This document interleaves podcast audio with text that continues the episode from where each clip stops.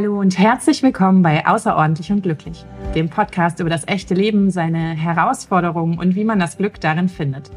Mein Name ist Ini Matius. Ich bin Emotionscoach und die Stimme hinter dem gleichnamigen Insta-Account und Blog.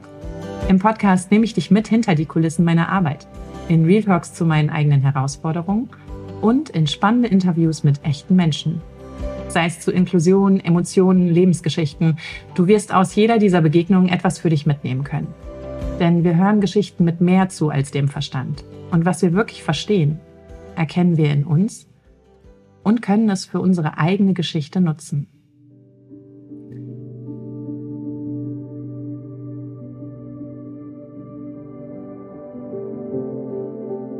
Heute habe ich mir einen Gast in den Podcast eingeladen und ich freue mich wahnsinnig darauf, mit ihr über etwas zu sprechen, das auch viel mit meiner Ausgeglichenheit als pflegende Mutter zu tun hat. Sie ist vielen pflegenden Eltern ein Begriff. Vor allem im Hinblick auf logopädische Expertise und die umfassende Berufserfahrung in einer Intensivtherapieeinrichtung war sie der Kontakt, der irgendwann benannt wurde, als es darum ging, unserem Sohn mit Down-Syndrom dabei zu helfen, in die Sprache zu kommen. Mittlerweile ist sie selbst Unternehmerin und coacht und begleitet sowohl Kinder als auch deren Eltern, um sich gegenseitig zu verstehen, Förderung alltagstauglich zu gestalten und damit den Weg in die Verbalität zu ebnen. Ich freue mich riesig, dass Denise Hönniger heute mein Gast ist. Für mich ist sie viel mehr als ein Gast. Sie ist Coachin, Austauschpartnerin und für mich ein absoluter Herzensmensch, dem ich auf allen Ebenen gern begegne.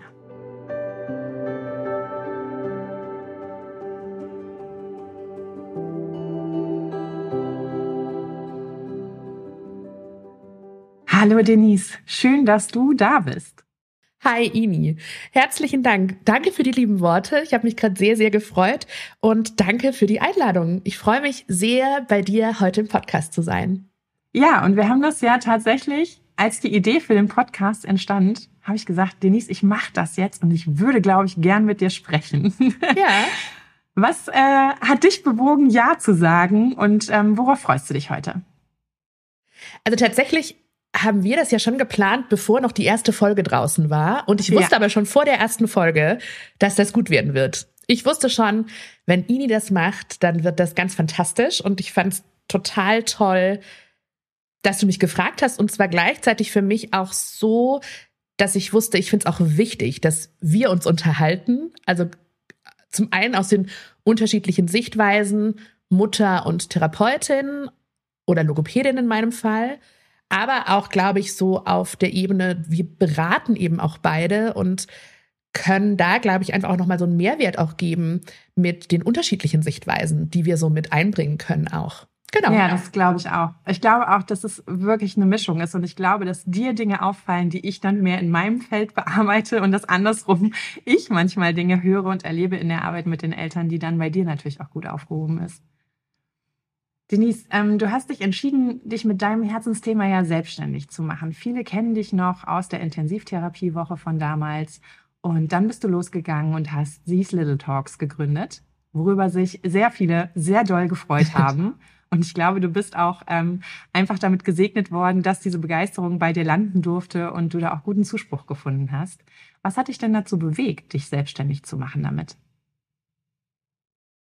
Also ich glaube tatsächlich, dass das ganz lange schon in mir gewachsen ist. Durch diese Gespräche, durch die Erfahrungswerte war es ganz lange Zeit wirklich so, dass ich gemerkt habe, da ist irgendwie noch so ein bisschen mehr als nur Logopädie zu machen. Und die Beratung lag mir schon immer am Herzen und auch die Begleitung von Eltern wurde für mich mit jedem Jahr Berufserfahrung irgendwie auch wichtiger und so ein bisschen diesen Blick auch zu schärfen und wegzukommen von der reinen logopädischen Diagnostik aufs Kind. Und vor ja, circa zweieinhalb Jahren hatte ich ein Gespräch mit, mit einer Mutter, die in der Therapie mit ihrer Tochter bei mir war und sie saß da und schaut mich an und sagt, Frau Hönninger, das ist so ein großer Schatz, den die da haben, an Wissen und an Erfahrung. Den müssen sie gut für sich hüten. Das ist ihr Alleinstellungsmerkmal. Ja. Ähm, das müssen sie gut bei sich behalten. Und ich war so, also es hat so nachgewirkt, dieses Gespräch. Und ich war wirklich, dass ich gedacht habe, nee, das möchte ich gar nicht. Ich ja. möchte diesen Schatz nicht für mich. Das, also, warum auch? Dieser Schatz muss irgendwie in die Welt. Und in Zeiten, wo wir halt alle über Inklusion sprechen. Und ich meine jetzt Inklusion gar nicht nur im Zusammenhang mit Schule, sondern auch gesellschaftliche Inklusion. Glaube ich, können wir eben nur Dinge erreichen, wenn wir unsere Erfahrungen austauschen, wenn wir Wissen austauschen, wenn wir darüber sprechen, wie Inklusion gelingen darf. Absolut. Und ich glaube, das war so für mich so der Moment, wo klar war, okay, ich möchte gerne eine Plattform haben, wo ich mein Wissen teilen kann und wo ich mit den Eltern und mit allen, die in diesem Netzwerk eines Kindes, und das ist ja mein großer Wunsch, dass Kinder wirkliche Netzwerke haben, tatsächlich an einem Strang ziehen darf und über das Vermitteln von Wissen dann auch eine gute Ausgangsbasis für das Begleiten von Kindern legen kann. Ja. Und ich glaube, es ist auch genau das, was du gerade beschreibst. Ne? Man hat diesen Schatz und natürlich kannst du dich entscheiden, den für dich zu behalten. Nur wenn du ihn teilst, vermehrt er sich ja. Er ja, trägt genau. sich ja in die Welt, ne? Total schön gesagt, ja, total schön gesagt. Ja. ja. Ähm, ganz kurz, bevor wir heute noch so ein bisschen dieses Thema Eltern mit Arbeit und auch Überforderung im Fördern so ein bisschen beleuchten. Denise, viele Menschen gehen ja bei Logopädie auch ähm, davon aus, dass diese Arbeit vorrangig dafür da ist, eine klare Artikulation zu schaffen, eine Verbesserung von Sprachfehlern zu ermöglichen und überhaupt Sprachanbahnung auch zu ermöglichen. Welche Bereiche beinhaltet ganzheitliche Logopädie aber für dich und auch gerade im Hinblick auf die vielen Kinder mit Hypotonie, die du ja auch betreust? Du hast es so ganz gut schon zusammengefasst. Ne? Wenn man klassisch an Logopädie denkt, dann denkt man an Sprechen, man denkt an Sprache. Manche denken dann tatsächlich auch schon so ein bisschen mit an Schluckstörungen, auch an Fütterstörungen, was definitiv auch ähm, definitiv in diesem Bereich auch gehört. Es ist aber definitiv so, dass du auch sehen musst, Kinder mit Behinderung brauchen einen ganz anderen Blick. Also die brauchen natürlich einen logopädischen Blick, die brauchen aber einen Blick, der viel weiter geht. Du hast es eben gerade schon gesagt, ne? es braucht eben was ganzheitliches und mit diesem ganzheitlichen ist eben gemeint, nicht nur diesen Mundbereich anzuschauen, sondern viel weiter auch zu gucken auf Körper, auf Haltung. Und auch mhm. das lernt man tatsächlich schon in der Ausbildung auch bei neurotypischen Kindern. Das mhm. finde ich so eine ganz große Qualität, dass man als Therapeutin wirklich auch schauen darf über diesen bekannten Tellerrand hinaus. Ich hatte eben das große Glück, dass ich viele, viele Jahre mit fantastischen Physiotherapeutinnen und Ergotherapeutinnen zusammengearbeitet habe und darüber eben gelernt habe, nochmal mehr Zusammenhänge auch zu sehen. Und, und das ist, glaube ich, für mich das ganz Entscheidende gewesen, Ganzheitlichkeit bedeutet für mich in diesem Fall eben nicht nur symptomatisch das Kind anzuschauen, sondern das ganze Konstrukt darüber hinaus. Ja. Also eben ganz klar eben auch Familie anzuschauen, die Eltern auch mit einzubinden, mitzudenken, ähm, Ressourcen der Eltern, Kapazitäten der Eltern und auch eben auch des Kindes ist hier ein ganz, ganz entscheidender und wichtiger Punkt. Es genügt eben nicht nur auf das Kind zu schauen. Ja. Und das ist, glaube ich, das, was für mich dieses Ganzheitliche noch so einen Schritt weiter ergänzt. Nicht nur das Kind zu sehen, natürlich das klar im Vorrang, aber auch alles außenrum. Zwischenzeitlich auch wirklich auch Schul- oder Kita-Situation oder die pädagogische Situation auch im Background. Das sind, glaube ich, die Dinge, die ich so ein bisschen gelernt habe mitzudenken, damit eine Förderung und Begleitung auch dauerhaft funktionieren kann. Ja. Denn das eine ist eben diese Diagnostik, die so ganz symptomatisch dann eben auch funktioniert. Und das andere ist ja aber, weißt du, Therapie bei Kindern mit Behinderung ist eben nicht so klassisch, du, ich mache jetzt mal ein Zehner-Rezept-Logo und danach sage ich, gut, Haken dran, erledigt, sondern es ist Therapie, die lange Zeit begleitet. Und dafür muss ich viel mehr im Blick haben, was ist alles wirklich auch da. Ja, und ich glaube, es hat ja auch viel damit zu tun, du begleitest ja dann den Mensch. Du begleitest den Mensch in ja. seiner vollumfänglichen Entwicklung und nicht ähm, nur die Sprache. Ne? Es ist ja nicht nur ein Aspekt des Menschen, sondern der Mensch muss dafür auch wirklich voll gesehen werden. Ne?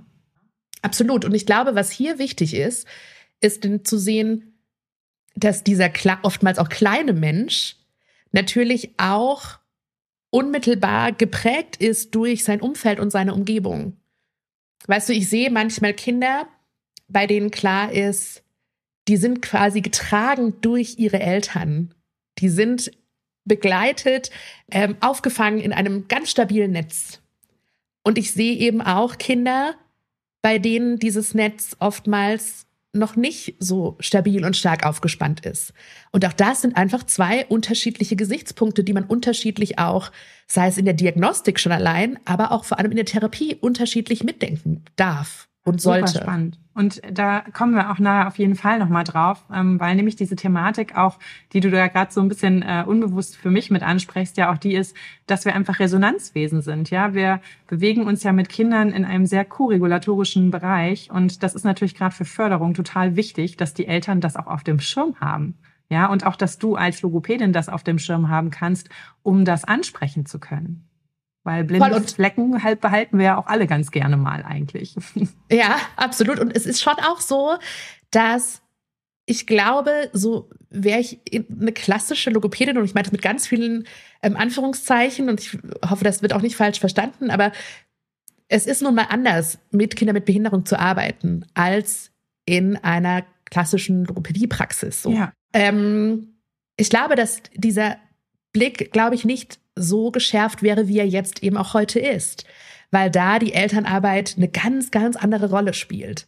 Und eine Sache noch kurz zur Diagnostik, die mir total wichtig ist. Für mich gehört in der Diagnostik, die ja oft so negativ geprägt ist, was sind die Defizite, was sind die Herausforderungen, was fällt dem Kind schwer, was kann das Kind noch nicht. Weißt du, dann werden Tabellen ausgepackt ähm, und Eltern irgendwie Dinge klar gemacht, die die Eltern ja auch total selbst schon auf dem Schirm haben, weil sie sie ja im Alltag auch oftmals erleben. Ja. Oder weil sie bei einem SPZ, ähm, einem sozialpädiatrischen Zentrum oder auch bei einem Kinderarzt oder einer Kinderärztin waren, die ihnen schon gesagt haben, aha, und das ist schwierig und das ist herausfordernd und hier ist der Bericht, wo das alles nochmal drin steht, sodass ich für mich beschlossen habe, für mich gehört bei einer Diagnostik auch dazu, dass Kinder auch angeschaut werden mit all ihren Stärken und Potenzialen. Und wie spannend ich es finde, dass du das gerade erwähnst, denn das ist genau das, was ich auch immer wieder im Coaching erlebe. Ne? Natürlich können wir uns angucken, was ist das Problem, in welchem Kontext bewegt sich derjenige gerade, wo er Stress und Herausforderungen hat, ja, mit seinem Kind oder mit der Paarbeziehung oder wo auch immer es gerade auftritt. Aber der Fakt ist ja, wir brauchen Bestärkung. Wir müssen dahin gebracht werden, Ressourcen voll zu machen, damit wir den Weg wieder gehen können. Ja, absolut. Und es ist für mich schon eben auch immer wieder so, dass ich halt Elternaugen leuchten sehe, weil da jemand ist, der sagt, wow, und habt ihr gesehen, wir haben gerade irgendwie 25 Minuten Therapie am Stück gemacht, das war mega stark. Ja. Und die Eltern so, okay, ähm, ja, ja, aber wir dachten, das gehört so, weißt also so, so dass man Eltern auch noch mal kurz aufzeigt, nein, euer Kind macht das richtig gut und wow und guckt mal und das ist hier ist Potenzial und das hier ist einfach auch ganz viele Stärken, die euer Kind auch mitbringt und damit schafft man auch für die Eltern auch so viel und gar nicht nur für die Eltern, sondern die Kinder wachsen halt fünf Zentimeter auf dem Stuhl, wenn da jemand gegenüber ist, der sagt, wow, du hast es so gut gemacht, guck mal.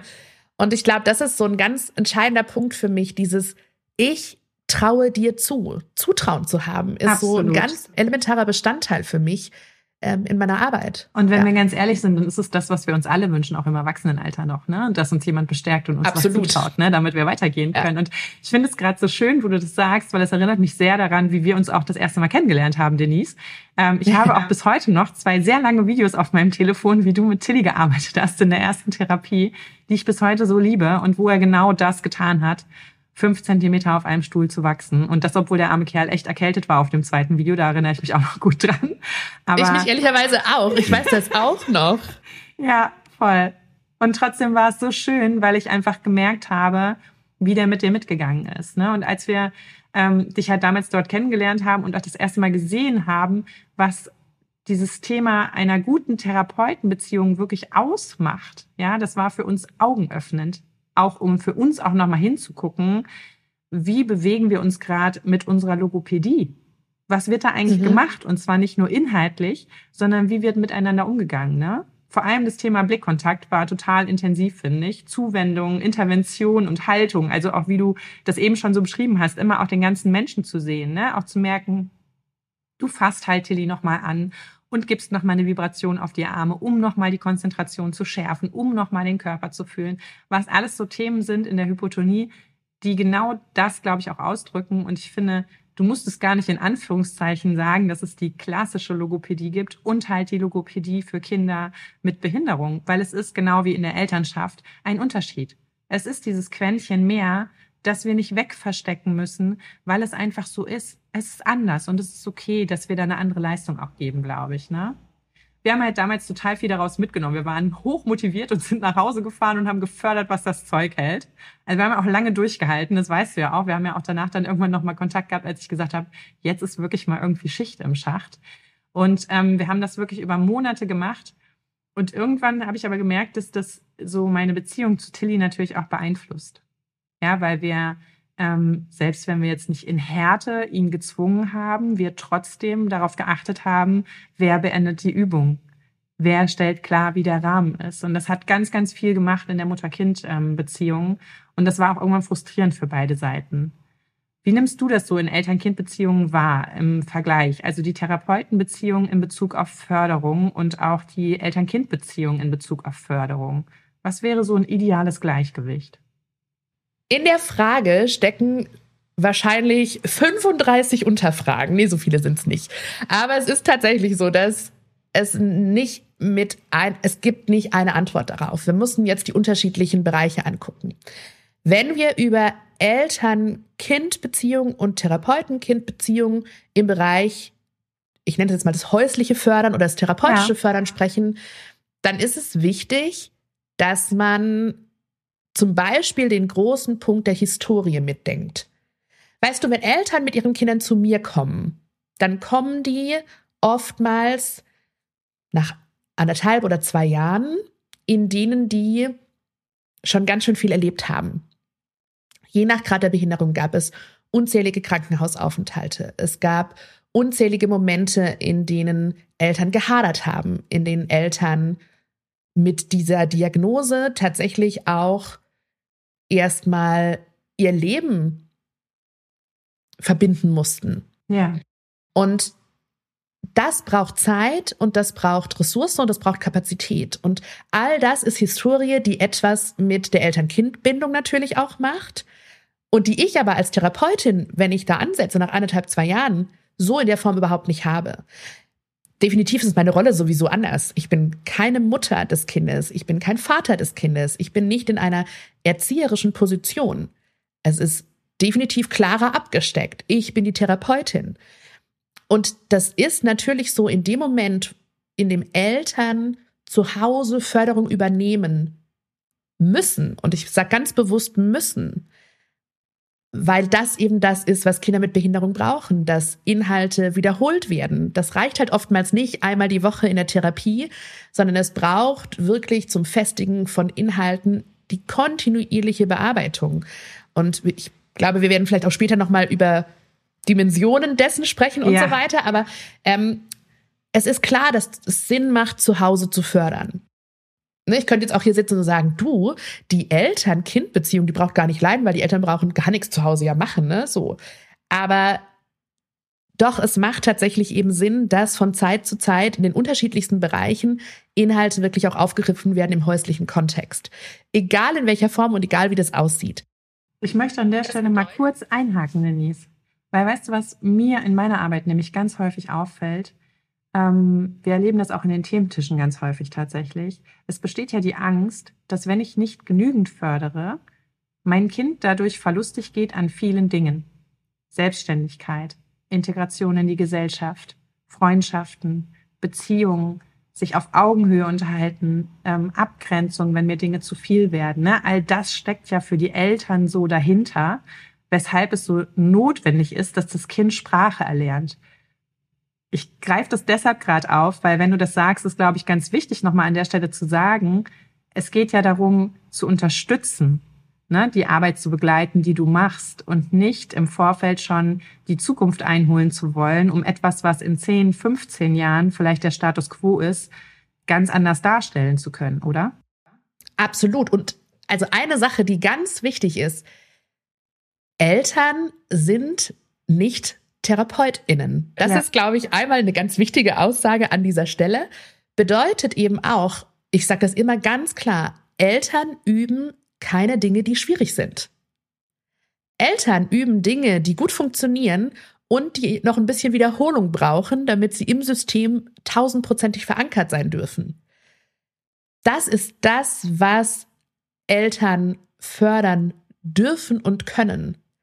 Das hat nichts damit zu tun, dass Eltern Herausforderungen zu Hause angehen, die sogar noch in der Therapie schwierig sind. Das darf tatsächlich nicht passieren. Denn genau dann haben wir diesen Punkt, dass die Eltern-Kind-Beziehung total leidet. Weil dann, dann kannst du nicht mehr Mutter sein. Dann bist du für das Kind eben doch die Person, die immer wieder auch an Grenzen führt, die immer wieder auch Defizite aufzeigt. Weißt du, ich versuche schon auch meine Therapie immer fähigkeitsorientiert aufzubauen. Sowieso schon. Aber Eltern müssen das noch viel mehr. Mhm. Eltern müssen, wenn die zu Hause fördern, aus dem Loben und Zelebrieren und Cheerleadern nicht mehr rauskommen. Ja. Das ist, glaube ich, so ein bisschen das, was man sich vor Augen führen darf. Und wenn man das nicht tut, wenn man ständig in der Korrektur ist, dann muss man unbedingt mit den zuständigen TherapeutInnen sprechen und sich austauschen, wie man Dinge auch vereinfachen kann. Und ja, ich weiß, es gibt Therapiekonzepte und jetzt treten wir mal kurz vielleicht auch so ein bisschen weg von der Logopädie, wenn wir jetzt zum Beispiel Voiter anschauen. Ich mhm. weiß nicht, habt ihr Voiter gemacht? Ganz am Anfang, ja. Ja, also wenn man zum Beispiel Voiter nimmt, dann ist Voiter natürlich eine Therapieform. Ich würde behaupten, 98 Prozent der Kinder sagen nicht, juhu, ich darf eine Runde Voiter-Touren mit Mama oder Papa sondern das ist ein Struggle und das ist sehr herausfordernd. Und das kann herausfordernd sein, wenn ich das dreimal am Tag über Monate machen muss. Mhm. Manche machen das auch Jahre. Ja. Aber hier ist es total wichtig, dass Eltern wirklich in den Austausch gehen und frühzeitig intervenieren und mit ihren TherapeutInnen sprechen und sagen, diese Rolle, die ich hier gerade einnehme, ich fühle mich damit, damit nicht wohl. Ich ja. will die nicht so haben. Ich brauche etwas, das mich unterstützt, das mich noch Mutter sein lässt. Wie schön, dass du das sagst. Wie schön, dass ja, du das ich, sagst. Ich möchte kurz aber auch ein kleines Outing machen an dieser Stelle, denn ich weiß noch, wie schwer ich mich damit getan habe, dass Mütter zu mir kamen und gesagt haben, ich will Mutter sein. Ich will einfach nur Mutter sein. Ich will einfach ähm, nicht Therapeutin werden. Und ich am Anfang immer so sehr ambitioniert, wie ich so als junge Therapeutin war, immer wieder auch dachte, ja, aber es geht um Förderung und es geht halt auch darum, ne, so war ich, bis ich eben mir erlaubt habe, wirklich ganzheitlich auf die Situation zu schauen und eben nicht nur Ressourcen und Kapazitäten und auch Potenziale des Kindes zu sehen, sondern auch dahin zu gucken, was Eltern für Potenziale und Ressourcen und Kapazitäten haben. Und zwischenzeitlich bin ich total glücklich, wenn jemand in dieser ehrlichen Kommunikation mit mir ist und sagt, Denise, ich glaube, ich kann nicht zu Hause fördern, weil ich will einfach Mama bleiben oder ich will einfach Mama sein. Weil es eine ganz andere Ausgangsbasis dafür ist, wie man dann auch häusliche Förderung gestalten darf und kann. Und dafür braucht es aber ganz viel ehrliche Kommunikation mit den TherapeutInnen vor Ort. Genau. Und das ist etwas, an das ich mich gut erinnere, weshalb ich mich dann irgendwann nochmal an dich gewendet habe. Ich habe dir ja. eine sehr lange und sehr verzweifelte E-Mail damals geschrieben und habe gesagt, ich habe das Gefühl, wir scheitern hier in der Logopädieform, wie wir sie fortführen. Ich habe das Gefühl, nicht gehört zu werden. Ich habe das Gefühl, zu Hause mehr zu machen, als wir in der geführten Logopädie machen. Und ich möchte diesen Therapeutenstatus nicht zu mir nehmen. Ich möchte es nicht. Ja. Das muss man natürlich dazu sagen, es war ja auch in der Zeit einfach von Corona. Ne? Es kam einfach dann auch viel noch dazu. Wir haben noch Kind Nummer vier bekommen. Also das heißt, es war einfach sowieso ein Workload. Und das ist genau das, was du, glaube ich, gerade sagst. Es gibt eine Historie immer dahinter. Und die gibt es ja nicht nur in unserer Familiengeschichte, die gibt es in fast jeder. Und ich glaube, dass das wirklich so entscheidend ist, offen ins Gespräch zu gehen und sich anvertrauen zu können, ohne dass am anderen Ende jemand die Augen rollt und sagt, na, du müsstest aber. Ja, und ich erlebe das tatsächlich wirklich häufig, dass ich Eltern vor allem, und ich muss das, glaube ich, an dieser Stelle einfach auch mal ganz klar kommunizieren, vor allem Mütter. Also das ist, ich habe zu einem hohen Anteil vor allem Mütter bei mir in der Therapie, Mütter bei mir in den Beratungen. Es sind vor allem Mütter.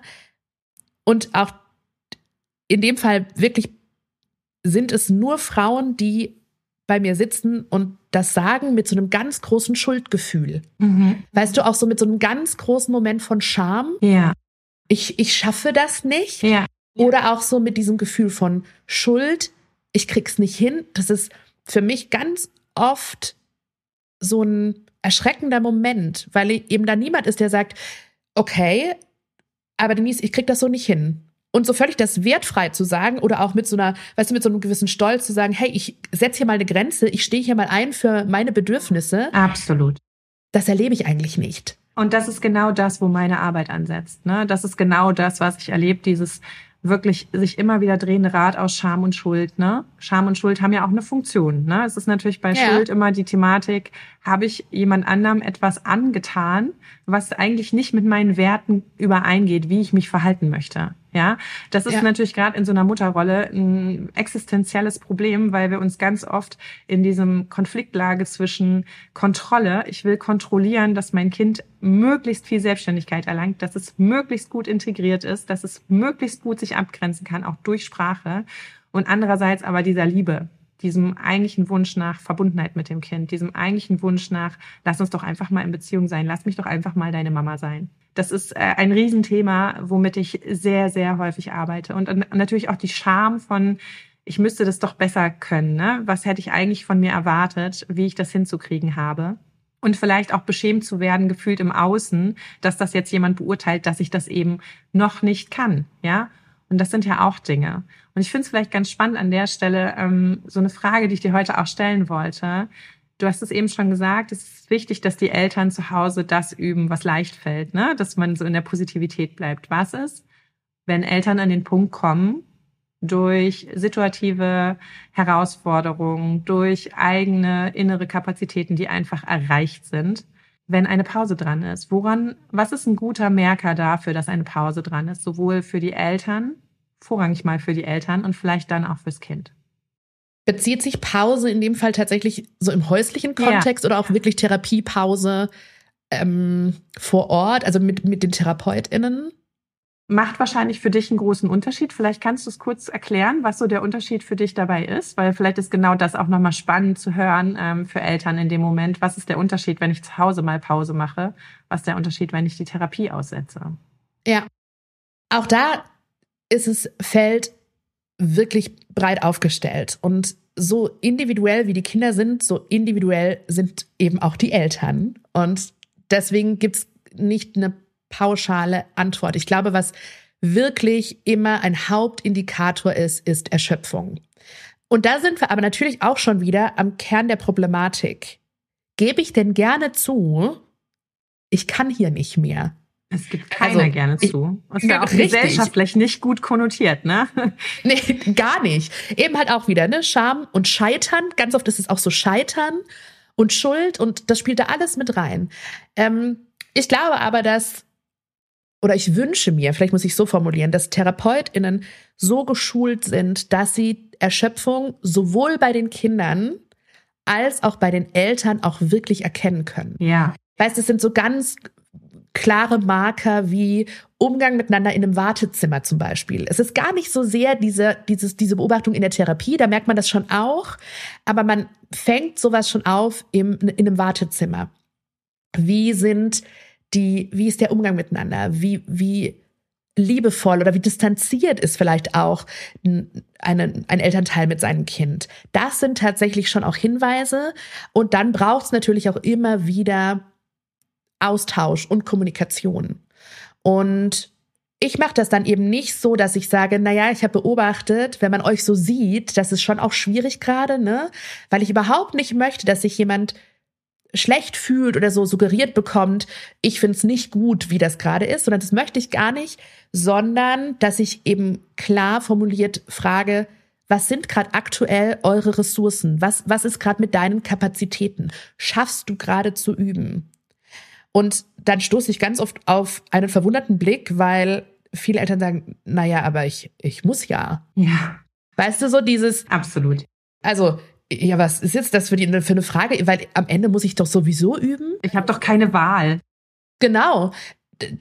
Mein Kind mit Behinderung, das braucht doch mich funktionsfähig 24 Stunden, sieben Tage. Und genau das ist es halt. Funktioniere ich oder begleite ich? Ich glaube, das sind einfach auch zwei Paar Schuhe.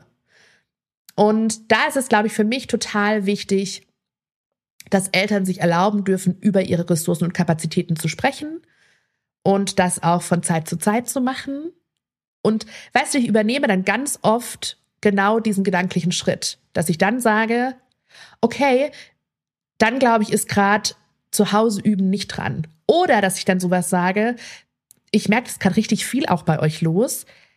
Gäbe es zum Beispiel eine Option, dass ein eine Babysitterin oder ein Babysitter als Assistenz gewählt wird, die zweimal die Woche kommt für zehn Minuten. Oder, ähm, weißt du, ich habe schon so viele Großeltern oder Nachbarinnen oder Tanten oder Onkel, die tatsächlich aufnehmen, was eben bei den Eltern nicht Raum finden muss, damit Förderung trotzdem funktioniert und damit Eltern trotzdem nicht denken, ah, ich verpasse gerade irgendwas, weil ich ja. nicht fördere. Weil das eine ist, ich kann sagen, macht mal eine Pause. Mhm. Und sozusagen eine offizielle, ohne dass es das ja eigentlich auch bräuchte, aber eine offizielle Legitimation dafür gibt, eine Pause zu machen. Es ist schon, es ist nicht mehr nur Legitimation, es ist ja schon eine Absolution. Ne? Also ja, du hast es auch, du genau. hast auch eben schön gesagt, so, ne? man geht ja auch in eine gewisse Führung mit den Eltern, weil ich glaube, das geht halt so verloren, wenn du als Elternteil eines Kindes mit Behinderung so viel funktionierst und so viel führst, wünschst du dir halt auch, dass jemand mal für dich dieses Päckchen Verantwortung nimmt und sagt, ich sehe dich gerade, jetzt ist gerade dran, dass ihr mal zu Hause Pause macht. Das ist, glaube ich, das ist ja auch, hat ja auch was von Geborgenheit und Sicherheit, ne? Und mal abgeben dürfen in einer ganz anderen Art und Weise, als nur Aufgaben abzugeben, sondern dass du es halt siehst, ne? Das sehe ich genau gleich und ich kann dir aber aus Erfahrungswerten sagen, selbst wenn ich diese Absolution gebe ja. und wenn du mich fragst, ich würde die so viel häufiger gerne geben und ich stoße aber immer wieder auf den Punkt des schlechten Gewissens. Es ja. kommt dann immer wieder das, vor allem eben Mütter sagen, aber Denise, aber ne, wir verpassen da Wochen. Mhm. Denise, aber wir, wir, ne, wir verpassen so. Das ist, deswegen braucht es diese Alternativvorschläge, dass ich sage, okay, guckt mal, vielleicht könnt ihr im Alltag daran oder daran denken. Okay, ja. aber guckt mal, vielleicht kann der Opa, der sowieso zweimal die Woche für eine halbe Stunde vorbeikommt, um kurz eine Zeit zu überbrücken. Vielleicht kann der in der Zeit das und das mitmachen. Bring doch den Opa mal mit, dass der mal, oder schick mir mal den Opa, dass ich das ihm zeigen kann. Weißt du, so als Beispiel. Ja. Das hilft manchmal nochmal ungemein, dass Eltern Pausen akzeptieren können. Ja. Weil es ganz oft ist, ich, ich spreche die Eltern frei, das hört sich so total komisch an, wenn ich das sage. ich, genau, aber ich gebe diese Absolution und trotzdem schwingt für Eltern immer mit, ja, aber das liegt nur daran, weil ich es nicht schaffe. Und das liegt nur daran, weil ich gerade keine Ressourcen habe. Absolut. Und ganz oft wirklich betone ich eben auch das mit Blick auf das Kind, weil, das hast du ja eben auch schon angedeutet, wir brauchen diesen Blick auch aufs Kind, weil Kinder eben auch Pausen brauchen. Ja. Und Kinder phasenweise eben auch ganz unterschiedliche Bedürfnisse eben auch haben und brauchen. Brauchen die zum Beispiel gerade wirklich Geborgenheit und ganz viel Nähe und Liebe und, und Kuschelzeit und irgendwie ganz viel Spaß? Oder hat man das Gefühl, da ist gerade so ganz viel Wunsch nach Wissen und ähm, so, die saugen gerade so auf wie ja, ein Schwamm. Neugier, ganz und, viel Wissbegier. Ne? Genau. Dass das eben auch unterschiedlich angeguckt werden darf. Ich halte das für unglaublich wichtig. Das ist auch tatsächlich was, was ich im Coaching ja mit Eltern immer wieder erlebe. Ne? Das ist ein Balance, findest du nur, wenn du beide Pole zulässt wenn es sowohl ja. Exploration als auch Neugier und Inspiration und Leistung gibt und im Gegengleich dazu auch wirklich einen Frieden gibt, zur Ruhe kommen, mal alle fünf Grade sein lassen und auch mal Kontrolle abgeben können. Ne? Ja. Und das kann eben ganz unterschiedlich aussehen. Das kann wirklich sein, dass das Pause von allem an Fördern braucht.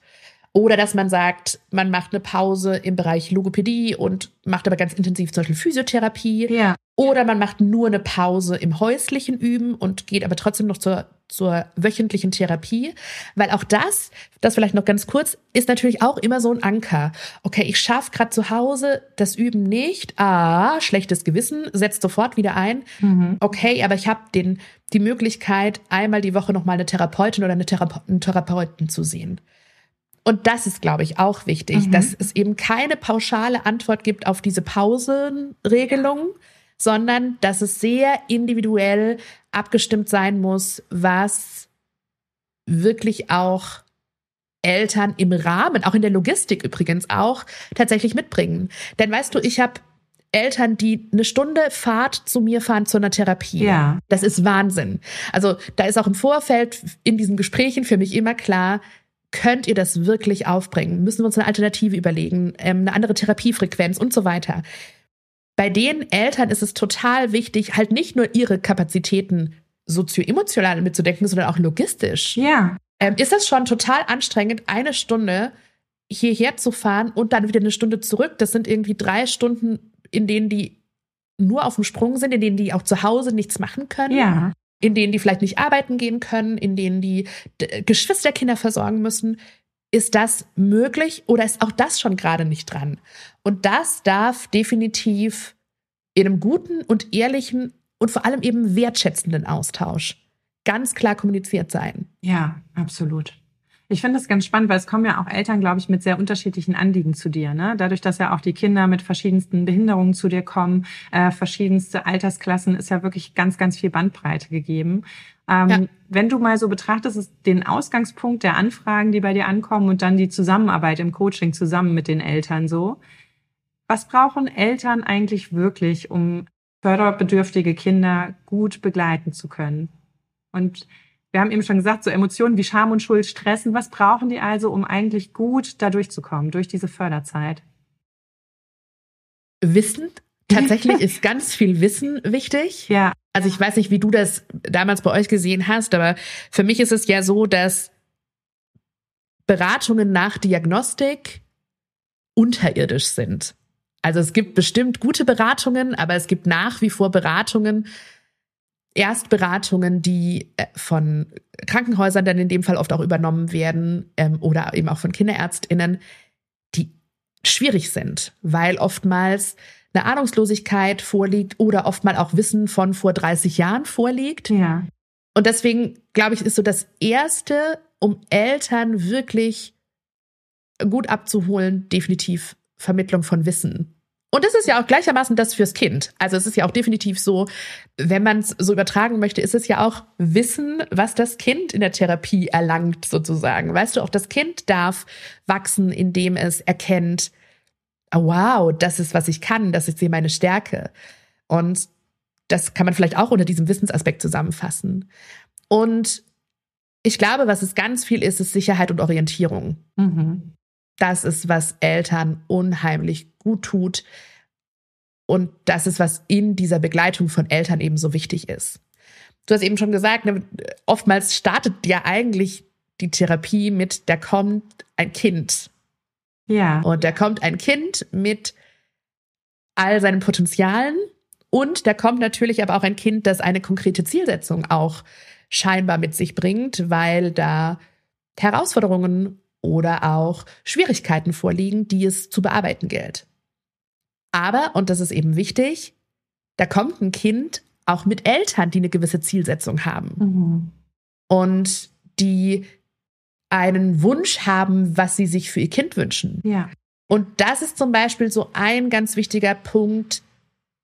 Ich finde, dass gerade im kontinuierlichen Austausch mit Eltern wichtig ist, ist über Ziele zu sprechen, ist über darüber zu sprechen, wohin soll diese Reise gehen? Und weißt du, ich habe immer Eltern, die, die kommen und sagen, ich will, dass mein Kind spricht. Ja.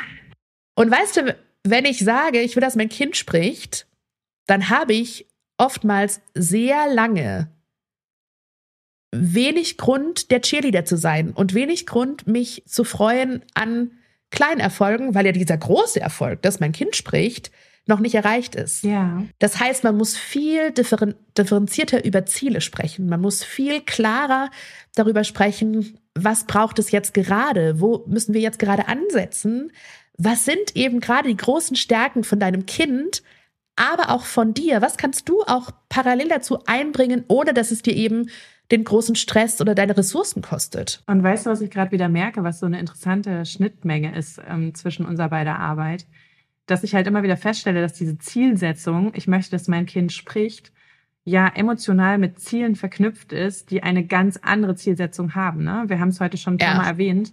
Es ist halt wirklich die Angst vor Ausgrenzung. Ähm, vielleicht hat man selber auch erfahren müssen, dass man ähm, erst mal lernen musste, gut in Kommunikation mit anderen Menschen zu treten und sich jetzt vorzustellen, ein nonverbales Kind zu haben. Wo soll das hinführen? Ja. Oder ja. auch natürlich, und ähm, das ist zum Beispiel eine Angst, die meist sehr unbewusst abläuft in Eltern, mit denen ich arbeite auch diese mitschwingende Angst von, was ist, wenn mein Kind sich nie ausdrücken kann und wenn ich vollumfänglich in der Verantwortung für das Kind mein Leben lang bleibe? Und was, wenn mein Leben dann irgendwann endet und dieses Kind ohne mich da ist? Ja, das ist so eine Angst, die, die ganz, ganz weit in der Zukunft ist. Ja. Und die natürlich dich auch als Therapeutin ganz weit davon entfernt, im Hier und Jetzt sich darüber zu freuen, dass ein Kind, ah, oh gemacht hat. Ja, weil ja. es eben nicht ist, Mama, ich mag dich wirklich gern und ich freue mich, dass wir einen schönen Tag hatten. Ja, und ähm, ich glaube, das ist so zum Beispiel aus meiner Perspektive und vielleicht kannst du das ja auch gleich für dich nochmal beleuchten, dass Eltern halt auch ganz viel in dieser Zielsetzung für sich eigentlich auch Anspruch oder Ansprechpartner dahingehend brauchen, mal hinzuschauen, was brauche ich, um diese Ängste loszulassen, um anzunehmen, dass die Schritte kleinere sind. Wie siehst du das? Ich sehe das genau identisch wie du und ich glaube eben auch, dass hinter ich will, dass mein Kind spricht, so viel mehr steckt als nur sprechen. So. Ja. Und ehrlicherweise glaube ich auch, dass ein großer Faktor dieses, dieses ich will, dass mein Kind spricht, auch ist, weil ich eben Teilhabe ermöglichen möchte. Mhm. Ich glaube, das ist so ein ganz großer ja, Punkt. Ja. Eben dieses, wer ist mein Kind in dieser Gesellschaft? Und das ist natürlich verheerend, dass wir das gesellschaftlich nicht abbilden können. Nicht ab, ja genau, nicht abbilden können und nach wie vor kaum Wege finden, mit nonverbalen Menschen inklusiv zu leben. Ne? Ja. Also das ist ja schon auch eine Beobachtung, die man vielleicht auch schon auch hat. Deswegen, ich verstehe auch eben, wie du auch sagst, diese Angst. Mhm. Für mich ist es definitiv so, was es in der Zielsetzung braucht, ist kleinschrittig sich erlauben zu denken und mhm. trotzdem zu wissen, am Ende auch anzukommen. Ja. Also ich formuliere eben ganz oft klar, okay, sprechen, zur Sprache kommen ist unser langfristiges Ziel. Ne? Natürlich, auf diese Reise begeben wir uns, aber lasst uns ganz viele kleine Mini-Ziele ähm, aufstellen, die wir erreichen können, damit ihr ganz viel auch feiern könnt. Ja. Damit ihr ganz viel auch den Moment habt von, wow, krass, schau, was haben wir erreicht? Und zwar in kürzester Zeit. Ja. So dieses, Feiern statt bedauern. Das ist, glaube ich, so ein ganz, ganz wichtiger Moment. Und was es da eben braucht, ist, natürlich schaffe ich damit auch Motivation und ich möchte es jetzt nicht so nebenher sagen, wie cool kleine Ziele schaffen Motivation. Das ist ganz wichtig. Aber was es vor allem auch schafft, ist es, dass Eltern eben nicht nur ihr Kind sehen, das in dieser Gesellschaft vielleicht gerade keinen Platz findet, wie sie sich das wünschen würden, sondern dass sie plötzlich ihr Kind sehen mit, wow, guck mal, was wir schaffen und wow, ja, guck mal, wie, mhm. wie fleißig du bist oder guck mal, was du schon erreichst. Und das halte ich für unglaublich wichtig, dass sich durch, durch das aktive Zielsetzen in kleinen Schritten Eltern erlauben, den Blick zu verändern hin zum Kind und weg von der Gesellschaft. Das ist, glaube ich, hier eben ganz, ganz wichtig. Ja. Ich finde es so spannend, weil es bringt mich ähm, tatsächlich genau zu der letzten Frage, die ich heute, oder fast vorletzten Frage, die ich heute gerne mit dir angehen würde. Denn auch ich erlebe das natürlich so, das ist, da sind wir wieder bei diesen beiden Polen. Ne? Wenn ich ein schlechtes Gewissen habe und meine eigene Leistung nicht anerkennen kann und glaube, es reicht nicht, es ist nicht gut genug, es ist nicht ähm, so oft und so viel, wie es sein sollte, dann hilft es natürlich hinzugucken, was habe ich denn schon geschafft? Ja, was habe ich wirklich schon mhm. geleistet? Ähm, in der Emotionsarbeit arbeiten wir dann immer gerne mit authentischem Stolz. Ja, was habe ich also wirklich durch mein Handeln erreicht, was irgendwie gut gelaufen ist? Und das natürlich auf sein Kind auch zu beziehen und auch auf logopädische Fortschritte zum Beispiel. Magst du vielleicht mal eine Geschichte aus deiner Arbeit mit uns teilen, ähm, die dir selber vor Augen geführt hat, wie wichtig es ist, wirklich anzuerkennen, welchen Weg man gegangen ist? Gibt es da was? Tausend, tausend und mein Kopf gerade so, okay, welche erzähle ich Welche jetzt? erzähle ich jetzt? welche ist jetzt die, die, also es gibt wirklich ganz, ganz viele Geschichten Ja. und ich muss an der Stelle vielleicht auch sagen, dass ich aber natürlich auch therapeutisch da enorm drauf achte, Ja, dass das auch wirklich passiert. ja, Ähm, und ich möchte vielleicht eine Geschichte erzählen, die gerade ganz frisch passiert ist. Und, und wenn du mir erlaubst, erzähle ich vielleicht zwei Geschichten, weil sie ein bisschen auch unterschiedlich sind. Und ich möchte aber an der Unterschiedlichkeit eben auch aufzeigen, vielleicht auch so ein bisschen zusammenfassend, worüber wir heute auch schon gesprochen haben. ja. Das erste Beispiel ist aber tatsächlich direkt die Antwort auf deine Frage. Ich habe eine Familie zur Erstvorstellung gehabt und ich habe aktuell eigentlich keinen Platz für regelmäßige Termine Mhm. ich kann das natürlich schlecht dann jemanden abweisen oder ähm, nicht vorstellen lassen, sondern mach dann Kontrolltermine Ich, ich beispielsweise. höre auch schon den enttäuschten Aufschrei vieler Eltern, die diese Podcast-Folge heute hören und denken so, oh mein Gott, es ist kein Platz frei. Meldet euch ruhig, es wird immer irgendwo ein Zeitkontingent möglich sein. Wir teilen Schätze gerne, wir machen viel möglich. So, das ist ein guter Slogan eigentlich. Soll ich das wohl auf ein Werbeplakat drücken? Ich teile meine Schätze. Ich überlege jetzt, ob wir das später rausschneiden müssen, aber ich glaube, wir lassen das für euch alle drin, damit ihr wisst, wir lieben unsere Arbeit wirklich sehr. Wir sagen das nicht nur aus Quatsch. Ich sehe auch eine Ja. Denise, die mich hier gerade anstrahlt auf meinem Bildschirm, weil es wirklich genau das ist, was uns total glücklich macht und beflügelt.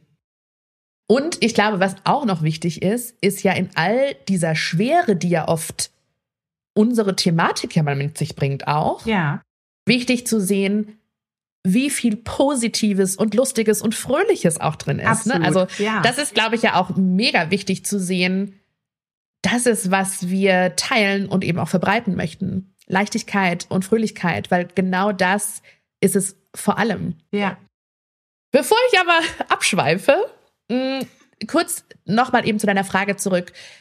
Ich habe eben eine Familie, die kommt nur zu Kontrollterminen und die waren jetzt vor kurzem zum zweiten Termin da.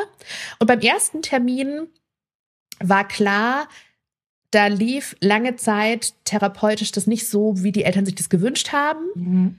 Und die erste Stunde war für die Eltern natürlich viel Information und viel Beratung. Und ich habe aber auch mit dem Kind gearbeitet. Und es hat gut funktioniert. Und die Mutter war total überrascht und ist hochmotiviert nach Hause gefahren.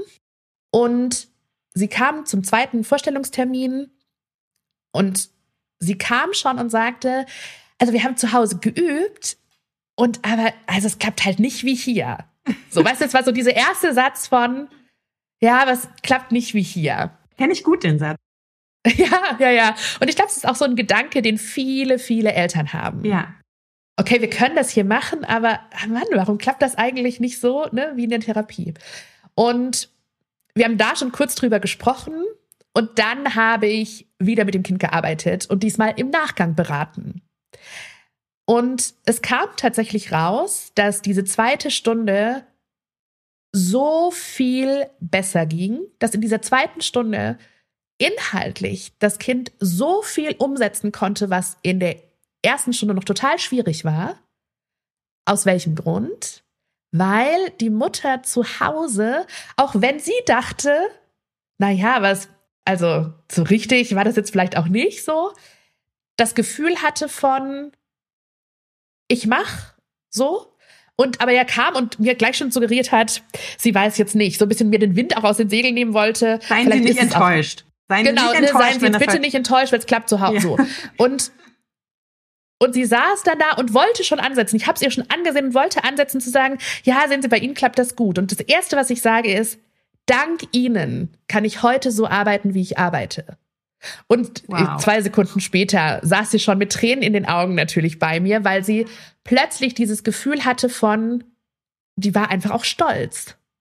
Weißt du, sie hatte so einen Moment von, okay, es geht hier überhaupt null um Perfektion. Und es geht auch überhaupt nicht drum, um täglich irgendwas zu machen, Ja. sondern wenn ich sehe, eine, wenn ich eine Zielsetzung sehe und wenn ich mein Kind begleite im Sinne dieser Zielsetzung, dann verschaffe ich eben Menschen, die dann mit meinem Kind wieder arbeiten dürfen, Mhm. wieder die Möglichkeit, nächste Schritte zu erreichen und Ziele zu Absolut. erreichen. Und das war für mich ein total schöner Moment, weil genau eben das, das ist, was häusliche Förderung. Und wie ätzend hört sich eigentlich auch dieser Begriff an, häusliche ja, Förderung. Ganz schrecklich. Also, ja, das hört sich wirklich so nach. Wir, wir, werden einen anderen, einen anderen schönen Begriff dafür. Vielleicht, finden. hoffentlich. Würde ich mich sehr drüber freuen. Aber um das so so dieses Narrativ auch so ein bisschen aufzulösen im Sinne von täglich eine halbe Stunde Logo, eine halbe Stunde Physio, eine halbe Stunde Ergo und dann ist es gut genug, weißt ja. du, sondern dass man das endlich auch auflösen darf und dazu braucht es aber eben die TherapeutInnen, die mit den Eltern wirklich auf Augenhöhe und mit ganz viel Wertschätzung genau eben darüber sprechen. Absolut. Weil ich glaube auch, dass genau das der Schlüssel dazu ist, auch in die Selbsterlaubnis zu gehen für Eltern. Dass sie ja, eben nicht genau. mehr auf deine Absolution warten. Und eben auch diesen Rollenkonflikt von, bin ich Mutter, bin ich Therapeutin oder bin ich Vater oder bin ich Therapeut, eben auch drauf reinzufallen. Weißt du, das glaube ich eben auch. Ja. Und das zweite Beispiel, das mache ich ganz kurz, weil ich glaube, das fasst das auch nochmal ganz gut zusammen. Ich hatte auch vor kurzem eine Mutter, die zur Therapiewoche bei mir war und die meinte, und ich habe jetzt klar für mich beschlossen, ich kann zu Hause nicht üben. Und die sagte das.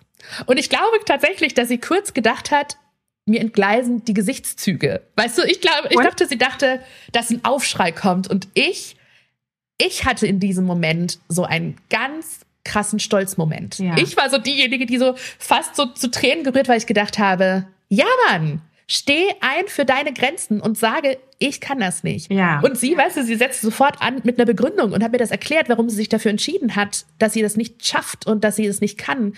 Und ich dann nur sagte, du brauchst mir das nicht zu erklären. Das ist deine Grenze Absolut. und du ziehst du und das ist genau richtig so.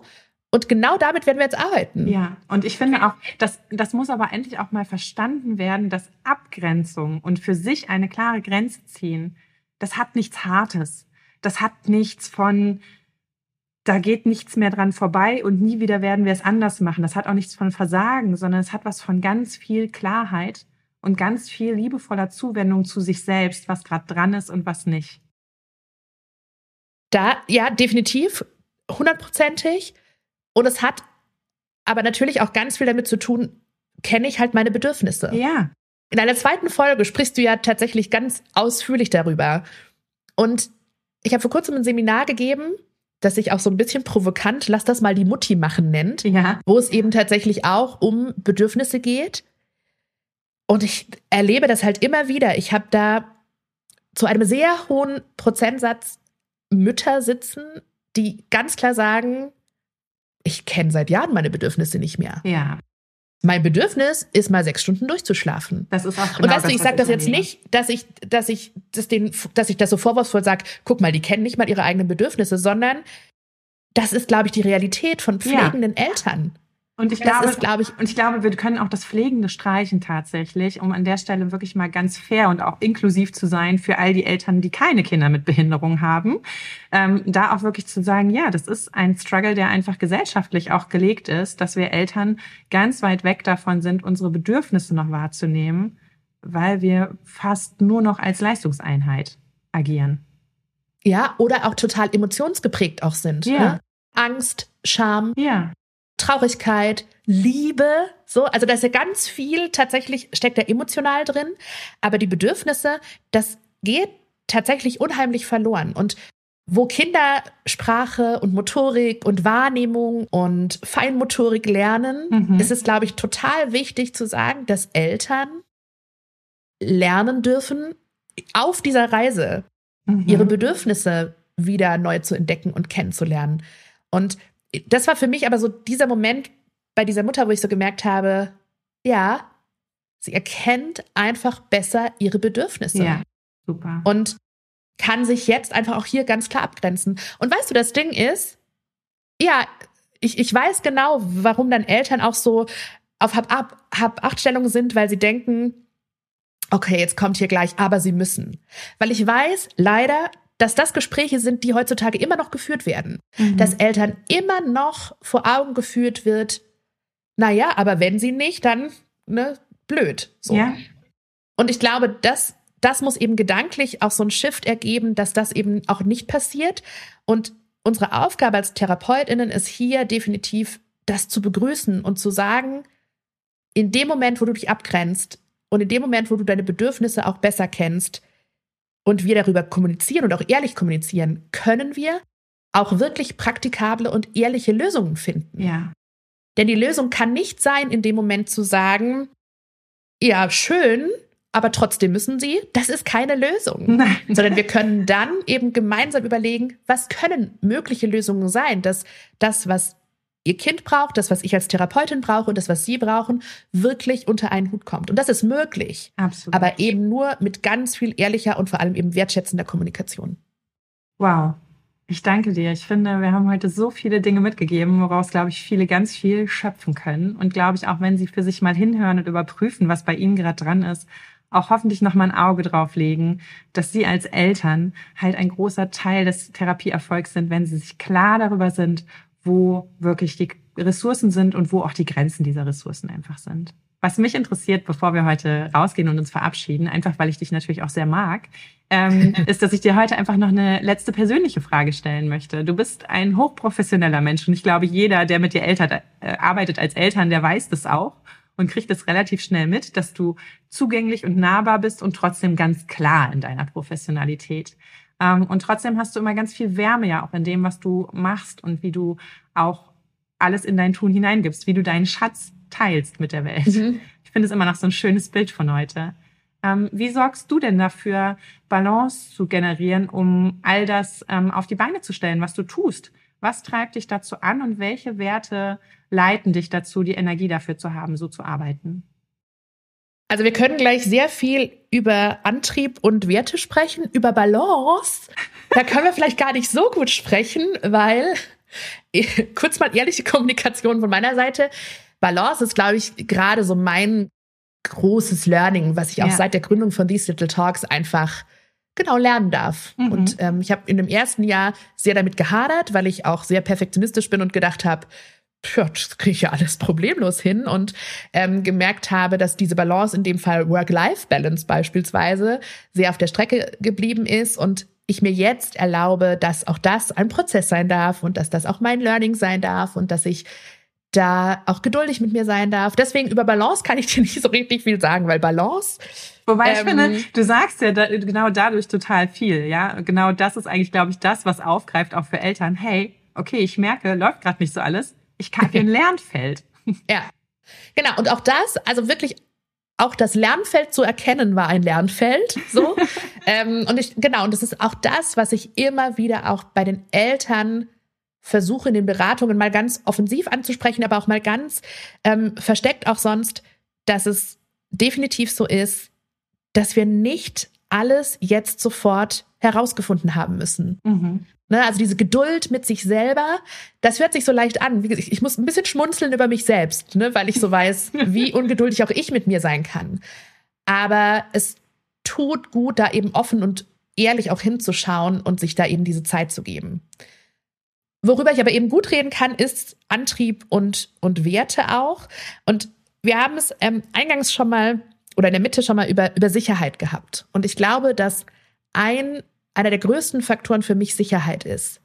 Ähm, ich bin total dankbar meinen Eltern, die mir von klein auf genau dieses Gefühl von Sicherheit mhm. immer mitgegeben haben. Weißt du, so diesen Moment von getragen sein, dieser Moment von gehalten sein und gleichzeitig aber auch, dass Sicherheit enorm viel Kraft gibt. Ich habe daraus immer so viel Kraft auch für mich und auch so Bewusstsein für mich selbst geschöpft, mhm. dass Sicherheit für mich schon immer so ein ganz wertvoller und wichtiger Faktor auch war. Und ich habe vor kurzem eben erst darüber nachgedacht und habe eben festgestellt, dass Sicherheit auch das ist, was ich den Eltern und vor allem aber auch den Kindern in der Therapie und in den Beratungen wirklich auch mitgeben möchte. Ja. Weil ich eben glaube, dass Sicherheit Orientierung gibt, dass Sicherheit Klarheit gibt, dass Sicherheit Kraft gibt. Mhm. Und vielleicht zum Abschluss, ich habe eine Mutter, die mir vor ein paar Monaten erzählt hat, weißt du, Denise, wenn ich unseren Freunden und unserer Familie von dir erzähle,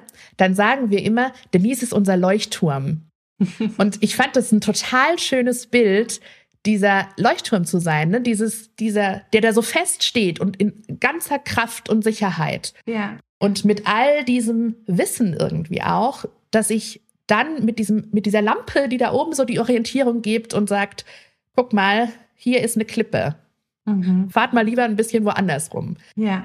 Ähm, und trage dieses Bild seitdem gerade so im beruflichen Kontext ganz fest in mir. Und ich glaube, das beschreibt eigentlich am besten, was mich auch antreibt und was für mich einfach auch so ein ganz wichtiger Wert meiner Arbeit ist. Ja. Danke. Danke für dieses wunderschöne Interview, Denise. Ich freue mich so sehr, weil ich glaube, dass es ganz, ganz viel an vielen Stellen mitgibt äh, für viele Eltern, die mit dem Thema Förderung und Überforderung in Förderung immer wieder hadern. Und ähm, ich wünsche dir und ich wünsche den Eltern, dass ihr immer wieder Wege zueinander findet. Aus dem tiefsten Nebel heraus zum Leuchtturm. und ich freue mich sehr, dass du mein Gast gewesen bist. Ich wünsche dir einen wunderschönen Tag, meine liebe Denise. Ini, danke auch dir. Es war total schön. Ich habe das so genossen mit dir. Gefühl, ich weiß nicht, wie es dir geht, denke ich, können noch Stunden mit dir hier weiterreden. ähm, und herzlichen Dank für die Einladung in deinen Podcast. Alles Liebe für dich und bis ganz bald. Bis bald.